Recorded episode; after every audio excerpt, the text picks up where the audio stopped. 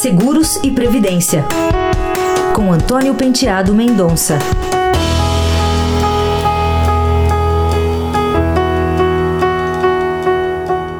Olá, os planos de saúde brasileiros são planos pesados, engessados, com coberturas obrigatórias muitas vezes completamente sem sentido. Isto faz com que eles sejam caros para o segurado, remunerem mal as operadoras e faz com que as operadoras remunerem mal seus prestadores de serviços. Quer dizer, entre secos e molhados, todos ficam insatisfeitos.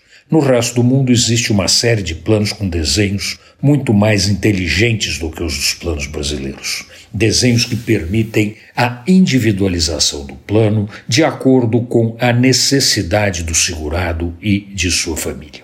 Isto faz com que o plano fique mais barato, em primeiro lugar, por cobrir aquilo que é indispensável. Em segundo lugar, porque dá para a operadora o limite da sua responsabilidade. E, em terceiro lugar, porque atinge um número muito maior de pessoas que podem ou não ter interesse neste produto de acordo com o desenho que ela própria pretende desenvolver. Antônio Penteado Mendonça para a Rádio Eldorado.